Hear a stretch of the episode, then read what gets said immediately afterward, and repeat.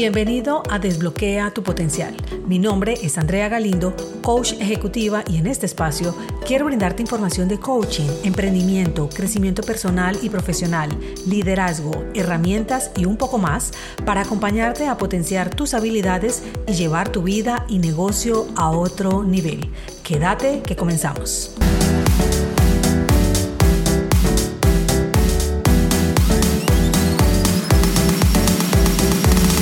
Cada vez más veo personas que sobreviven bajo una rutina que ahoga, donde se limitan a levantarse luego de posponer la alarma cuatro veces, ducharse, desayunar si alcanzan, ir afanados al trabajo, inyectarse una y otra vez un shot de estrés sin ser conscientes de ello, en el tráfico, con el jefe, con el cliente, revisar el celular la mayoría de veces para consumir información poco aportante, trabajar largas horas, llegar a casa exhaustos y solo querer dormir si es que lo consiguen y al otro día repetir la historia por años.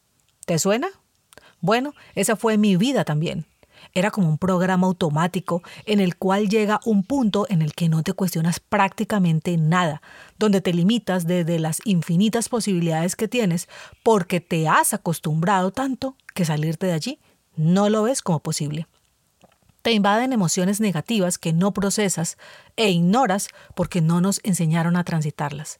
Y todo eso te carga, haciendo que tu vida pierda el verdadero sentido. Imagina por un momento que puedes reprogramarte. ¿Qué software o programa te instalarías? Todo lo que haya venido a tu mente en este preciso instante, esa vida que consideras ideal, puedes tenerla. Si es posible cambiar y mejorar tu situación. ¿Sabes por qué no la tienes? porque en ese preciso instante que te dije que puedes tenerla, en ti apareció la duda. Lo ves probable para otros, mas no para ti. Y si eso es lo que piensas, así es.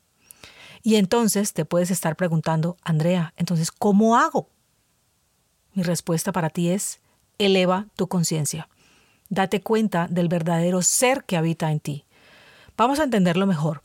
Si por ejemplo vas al cine y estás sentado viendo una película, la de tu vida, aunque resulta que lo que ves no te gusta mucho, ¿a dónde irías a cambiarla? ¿A la pantalla o al proyector? Exacto, al proyector.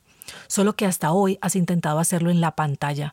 Estás intentando hacerlo en el efecto y no en la causa. Nada de lo que desees cambiar lo vas a encontrar afuera de ti. Y es lo que comúnmente hacemos. Lo buscamos en un trabajo, un carro, una pareja, una casa, viajes, y si bien te hace sentir mejor, en poco tiempo vuelves a sentir que te falta algo. Fuiste a las ramas, no a la raíz. Así que el viaje es adentro. Las respuestas más profundas que has venido buscando se encuentran en ti. Si lo que buscas es claridad y dirección, es esencial mirar adentro. Explorar tu propio ser no es una tarea sencilla es adentrarte en las profundidades de tu mente y tu corazón. El viaje interior es personal y único. No hay un camino correcto o incorrecto, y es posible que necesites ajustarlo según tus propias necesidades y preferencias. Lo más importante para iniciar es comprometerte con la búsqueda del autoconocimiento y crecimiento personal de manera diaria y sincera. Para tener crecimiento personal, primero encárgate de tu autoconocimiento. No son lo mismo. Autoconocerte es el inicio de la ruta hacia adentro. De esta manera puedes potenciar todo lo que eres. Revisémoslo con un ejemplo. Digamos que eres una flor y en el autoconocimiento te identificas como una orquídea. Así que para tu crecimiento personal y potenciar todo lo que eres, ya sabes cada cuánto requieres agua, cómo puedes conservar por más tiempo tus flores, qué tipo de nutrientes necesitas, en fin. Conociendo todo tu proceso, sabes lo que requieres, cuándo lo requieres, cómo lo requieres, dónde lo requieres. Ahora, lo que viene es, como yo le digo, vaciar el bote.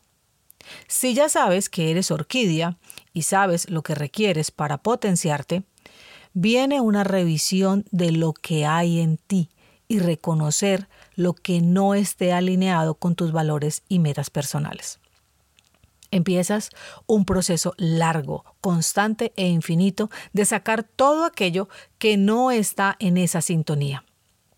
Es doloroso, porque lo que tal vez creíste por años, ya eliges verlo de otra manera, pues reconoces que no te lleva a ninguna parte y quieres cambiarlo.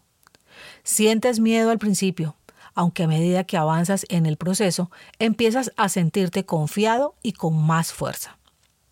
Empiezas a elevar tu conciencia, a reconocer esa grandeza que tienes y como tu casa interior se va organizando, empiezas a notar que las cosas del exterior también lo hacen y las fichas van encajando una por una como en un rompecabezas.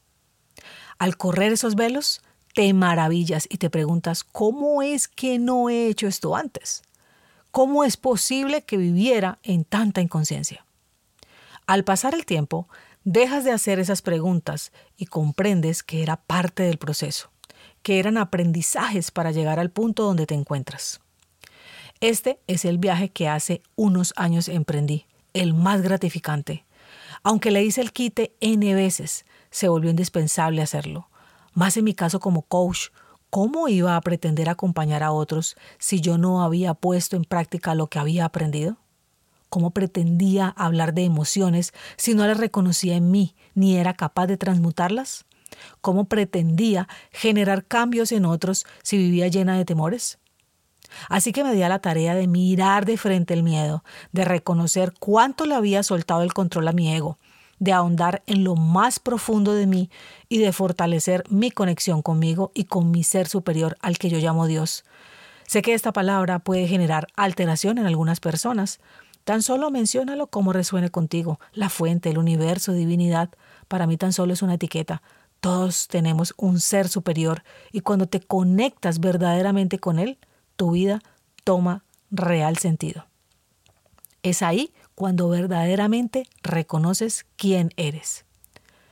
Esta conexión, no es la de hacerlo un ratico en la mañana y otro en la noche. Es un estado del que ya no quieres salir, en la que ya, como se dice, no tragas entero. Todo lo cuestionas y revisas posibilidades.